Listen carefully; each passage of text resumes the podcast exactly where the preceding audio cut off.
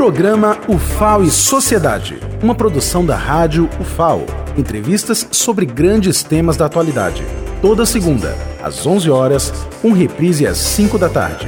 UFAO e Sociedade. Olá, ouvinte da Rádio FAO, eu sou Manuel Júnior e este é mais um programa UFAO e Sociedade, edição de número 54.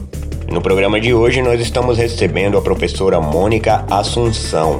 Professora Mônica ela é docente da FANUT, a nossa faculdade de nutrição da UFAO. Ela também é chefe da unidade de pós-graduação da EBSERO FAO lá no HU é nutricionista materno infantil e durante esse mês de agosto ela está fazendo parte das ações que o HU está promovendo acerca do Agosto Dourado, a campanha Agosto Dourado, que é uma campanha acerca da amamentação. Bem-vinda, professora Mônica, obrigado por ter aceito o nosso convite para este bate-papo e fique à vontade para se apresentar melhor ao nosso ouvinte da Rádio FAO. Olá, eu agradeço desde já o convite feito aqui pelos integrantes da Rádio FAO, né? Eu me chamo Mônica Assunção, sou docente da Faculdade de Nutrição e atualmente estou na unidade de gerenciamento da pós-graduação do Hospital Universitário. Tenho trabalhado com aleitamento materno nas salas de aula, nas atividades ambulatoriais, né, com os alunos. E agora, por ocasião da formação da instituição, da Comissão para a Implantação da Iniciativa Hospital Amigo da Criança no Hospital Universitário, né, professor Alberto Antunes, eu atuo como um dos membros dessa comissão. Nós é que agradecemos, professora, por ter aceito o nosso convite para este bate-papo tão importante para a sociedade, para o nosso ouvinte da Rádio FAO e para as mães que estão nos ouvindo, claro, por que não? E vamos falar já sobre o Agosto Dourado. É, a campanha já está começando lá no HU, não é? Agora durante o mês de agosto inteiro e nos principais hospitais também.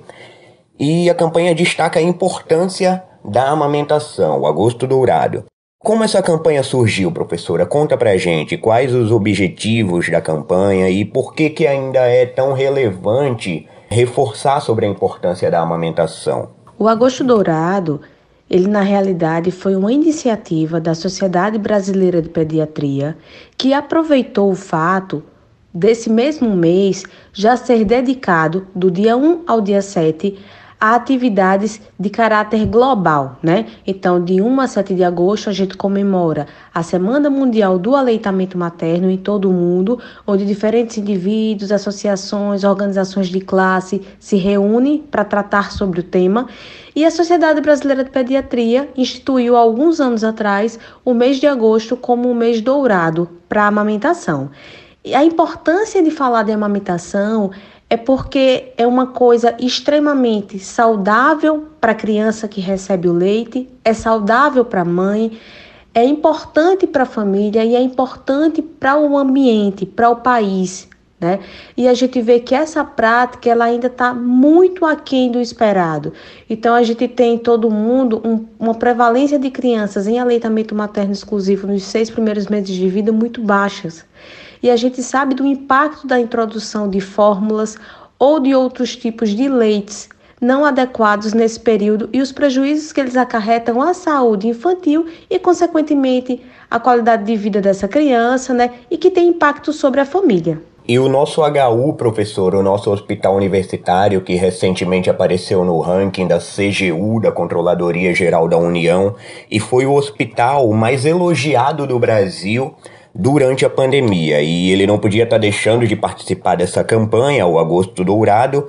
Então conta pra gente, professora, quais as ações que o HU está promovendo durante o Agosto Dourado, durante o mês de agosto. Tem o Congresso Amamentar também, que está começando hoje, não é? Vai até o dia 5, de 3 a 5 de agosto, o Congresso Amamentar, sobre a importância do aleitamento materno. E eu tenho certeza que o nosso ouvinte está querendo saber a programação, está querendo saber como faz para se inscrever? Conta pra gente, professora, por favor. Que prazer falar sobre o amamentar.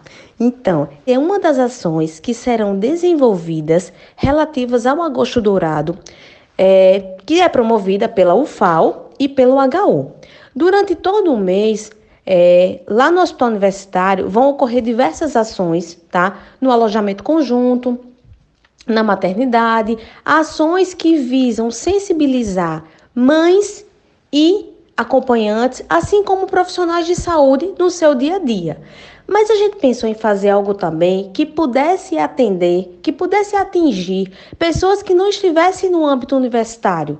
E isso envolve outros profissionais de saúde, assim como a população em geral. E por conta disso, eu e alguns outros docentes, tá? Da Faculdade de Nutrição, Faculdade de Medicina, assim como profissionais do hospital universitário, tá? Da Uncisal e até mesmo da Unifesp, a gente resolveu se reunir e criar o primeiro Amarmentar. Esse evento ele tem como objetivo discutir a importância do agosto dourado, o tema da campanha mundial de aleitamento materno, a importância de falar sobre o aleitamento durante a consulta pré-natal, a importância do leite materno para a criança prematura, assim como as dificuldades que a mãe vive nesse período de amamentação, que é muito maior do que simplesmente a gente dizer que ela precisa se alimentar bem, que ela precisa se hidratar, que ela precisa descansar. Então a gente vai discutir muito sobre isso, ok?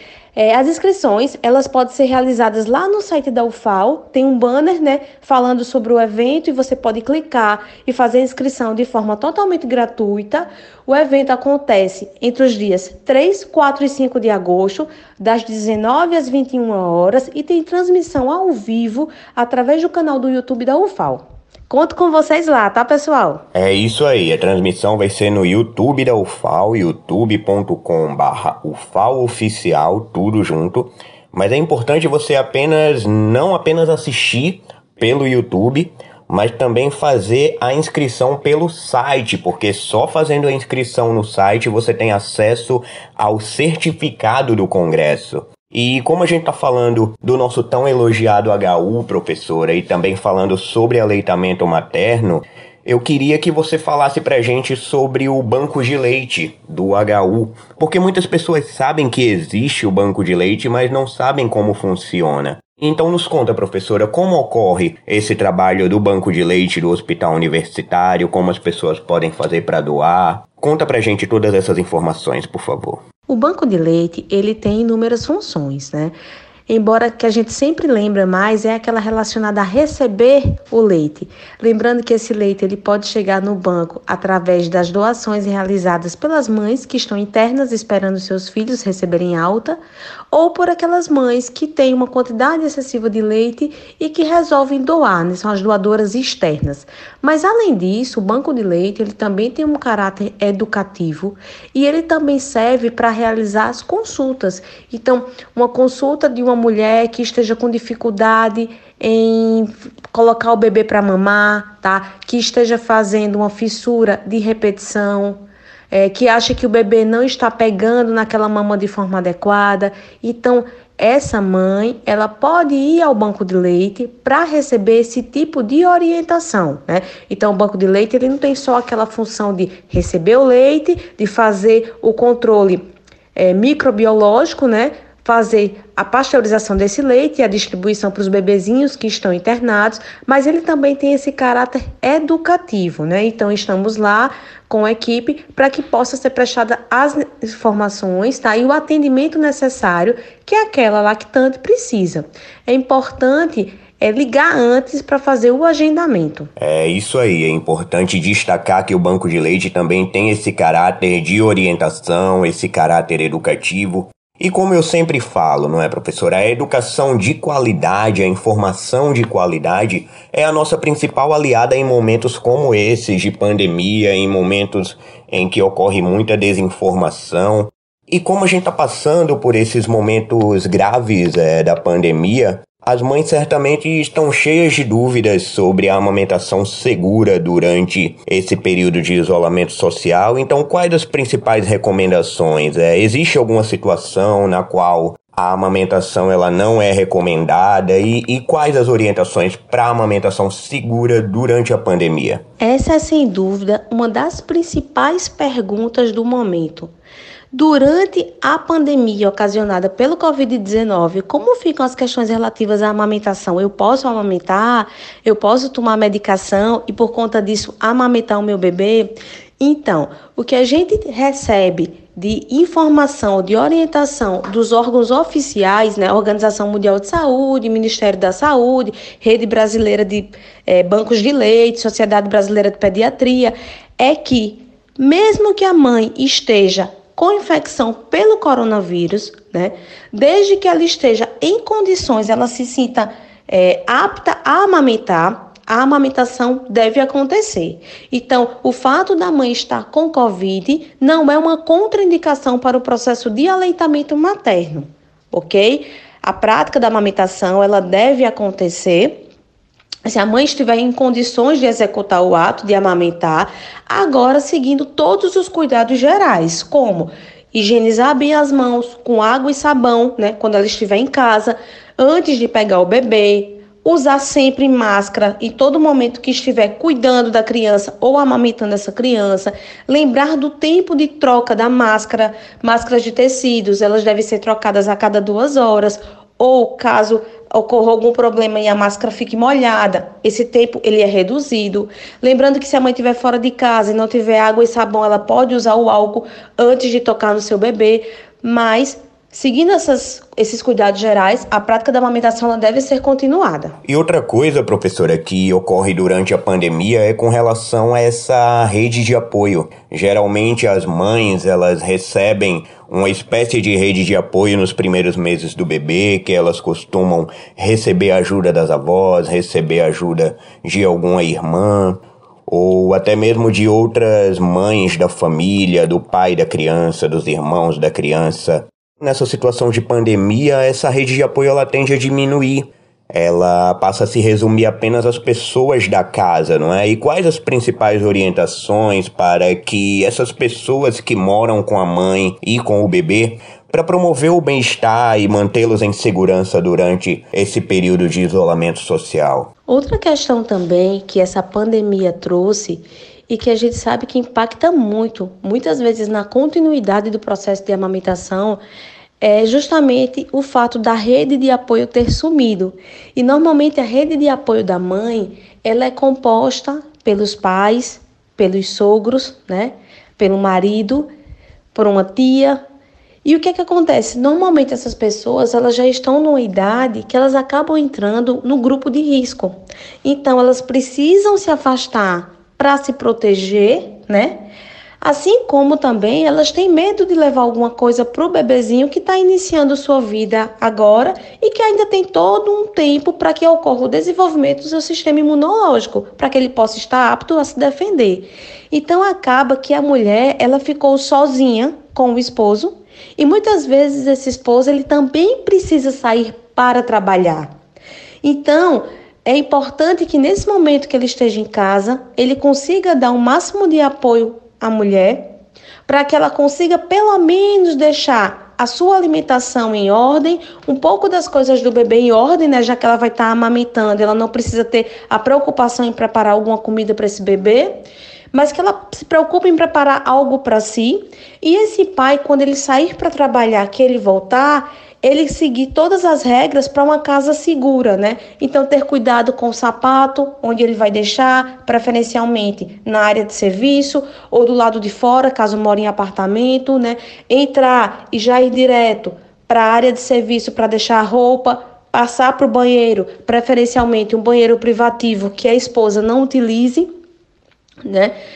Tomar um banho de cabeça, higienizando também, inclusive, cabelo todos os dias é, a questão da barba, se tiver, é importante tirar. E aí, usar máscara durante todo o tempo que tiver em casa, porque não só no tempo que tiver com o bebê, mas no tempo que tiver em casa. Até mesmo para que não ocorra transmissão para sua esposa, né, que está dentro de casa 24 horas, mas ele precisa sair para trabalhar. Então, assim, esses são os cuidados mínimos que o pai tem que ter para proteger sua esposa nesse momento e, consequentemente, a sua família. Então fica essa dica aí aos papais, não só aos pais, como a todas as pessoas que moram com a mãe e com o bebê, os irmãos, todo mundo da casa.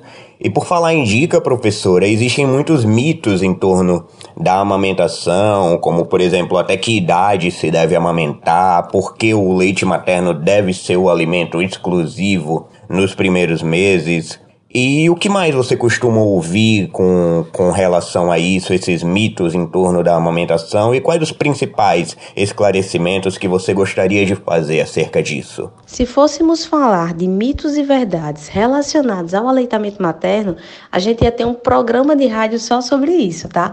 Então são muitas as informações que são desencontradas e que muitas vezes elas acabam desestimulando a mulher a amamentar.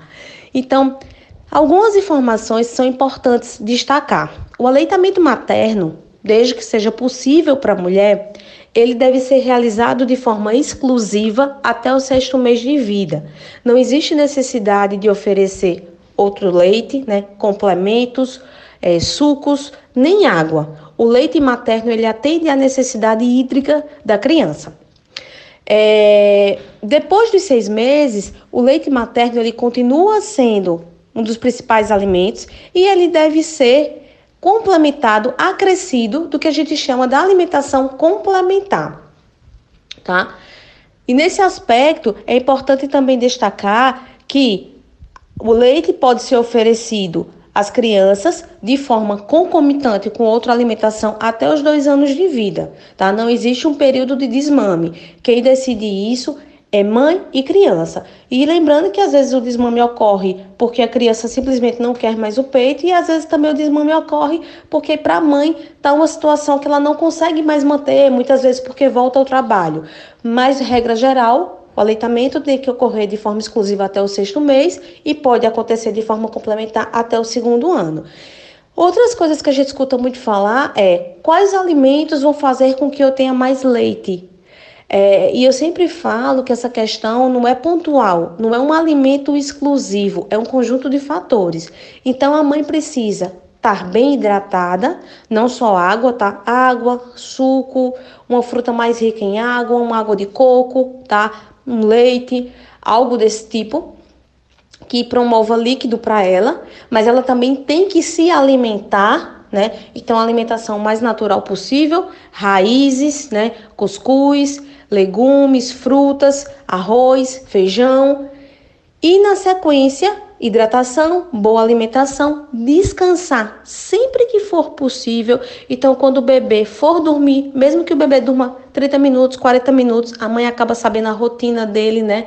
Ela aproveitar para também descansar um pouco. Claro que não vai dar para fazer isso em todos os momentos, mas alguns dá. Deixar um pouquinho as redes sociais, deixar um pouquinho o grupo do WhatsApp de lado e de, é, destinar esse tempinho curto para um descanso, ver como nessa época de pandemia alguém consegue dar um auxílio para ela, né? Para ajudar a rede de apoio, porque a questão é assim, não precisa estar tá incentivando. Teoricamente, a mãe sabe o que fazer, ela tem um instinto que sabe o que tem que fazer. Você precisa dar apoio para que as coisas aconteçam. Então, apoio com a roupa, com a lavando uma roupa, fazendo uma comida, arrumando uma casa. Esse é um grande apoio que você pode dar.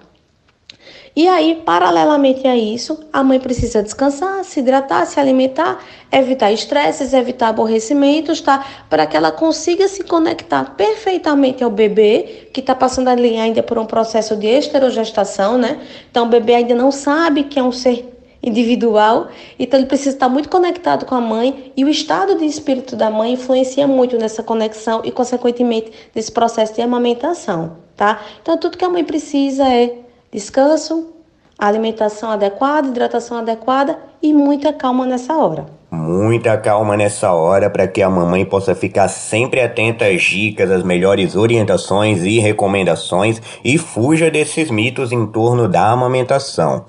Professora Mônica, eu agradeço mais uma vez por essa conversa, esse papo que foi tão reflexivo, foi tão orientativo e que é importante para esse mês de agosto, a campanha da amamentação, Agosto Dourado. E quero reforçar que a nossa Rádio FAL, que é a nossa assessoria de comunicação da universidade, está sempre à disposição para qualquer campanha, qualquer projeto que vocês venham a realizar lá no HU. E eu quero deixar esse momento final para que você faça suas considerações finais, deixe a sua mensagem ao nosso ouvinte da Rádio FAO e aproveite também para reforçar mais uma vez as inscrições do Congresso Amarmentar e a campanha do Agosto Dourado lá no HU. Bom, é, já que a gente caminhou aqui para o fim da entrevista, eu aproveito mais uma vez para agradecer a todo o trabalho que a Rádio FAO está fazendo, tá? Disseminando conhecimento e também ajudando a divulgar sobre o Congresso, sobre as práticas de aleitamento materno e convido vocês a ficarem prestando atenção no site do Hospital Universitário, onde a gente vai postar durante todo esse mês todas as ações que a gente vem desenvolvendo sobre o aleitamento materno, sobre a iniciativa Hospital Amigo da Criança, onde a gente vai buscar esse selo para o Hospital Universitário, assim como que vocês divulguem doem frascos, doem leite lá para o nosso banco de leite, tá? E a gente vai passar todos os telefones aqui ao final dessa entrevista para que caso vocês tenham dúvida, vocês saibam a quem recorrer. Obrigada. Então, se você ainda tiver alguma dúvida, se é que restou dúvida depois de todos esses esclarecimentos, é só ligar lá no banco de leite do HU. O telefone é 3202 3945. Repetindo aí para você anotar: 3202 3945 é o contato do banco de leite do Hospital Universitário da UFAL. Se você quiser mais esclarecimentos sobre a atuação do Hospital Universitário, é só acessar o site hu.ufal.br sobre a campanha Agosto Dourado e também o link para inscrição no Congresso Amarmentar, que começa hoje e vai até quarta-feira, de 3 a 5 de agosto, é só ir lá no nosso site, ufal.br, que tem uma matéria completa logo na capa sobre o Agosto Dourado, sobre a campanha Agosto Dourado. O Congresso Amarmentar vai ser transmitido no canal do YouTube da UFAL, que é youtube.com barra Lembrando que para ter acesso ao certificado, para você conseguir as horas extracurriculares do certificado referente ao congresso, você tem que fazer a inscrição no site. O link está lá no fal.br na matéria sobre o agosto dourado. Nosso programa está chegando ao fim eu agradeço a você que ficou até aqui conosco. Lembrando que o programa UFAO e Sociedade vai ao ar todas as segundas-feiras às 11 horas da manhã, com reprise às 5 da tarde aqui na Rádio FAO, que você pode ouvir pelo aplicativo que você já baixou aí no seu celular e você também pode escutar pelo site radio.ufal.br. Se você não conseguir acompanhar o programa na segunda-feira ou quer ouvir novamente esta edição ou alguma edição anterior, você pode conferir o nosso podcast na plataforma Spotify e também no Deezer. Você também pode ouvir o podcast em radio.fal.br. Tenha uma ótima semana e até o próximo programa UFAO e Sociedade.